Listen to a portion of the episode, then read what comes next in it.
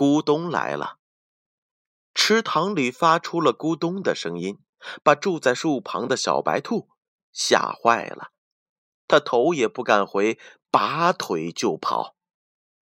正在森林里散步的狐狸看见了小白兔这慌慌张张的跑着，是为什么呀？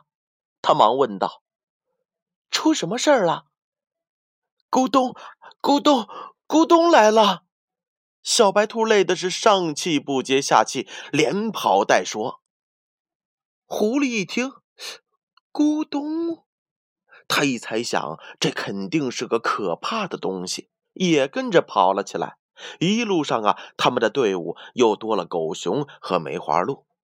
后来，他们遇见了狮子，狮子奇怪的问他们：“到底出了什么事儿啊？”小白兔说。不好了，不好了！咕咚来了。狮子问：“咕咚，这咕咚是什么呀？”小白兔说：“咕咚，咕咚就在池塘边。”狮子又说：“那你带我过去看看吧。”于是由小白兔带队，他们来到了池塘边。他们找了半天，什么也没有找到。感到很奇怪。这时啊，一只木瓜掉进了池塘里，发出了“咕咚”的声音。小伙伴们顿时明白了，真是虚惊一场啊！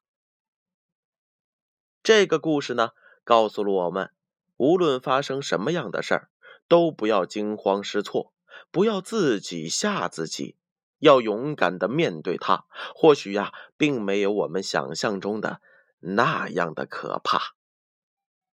这就是咕咚来了。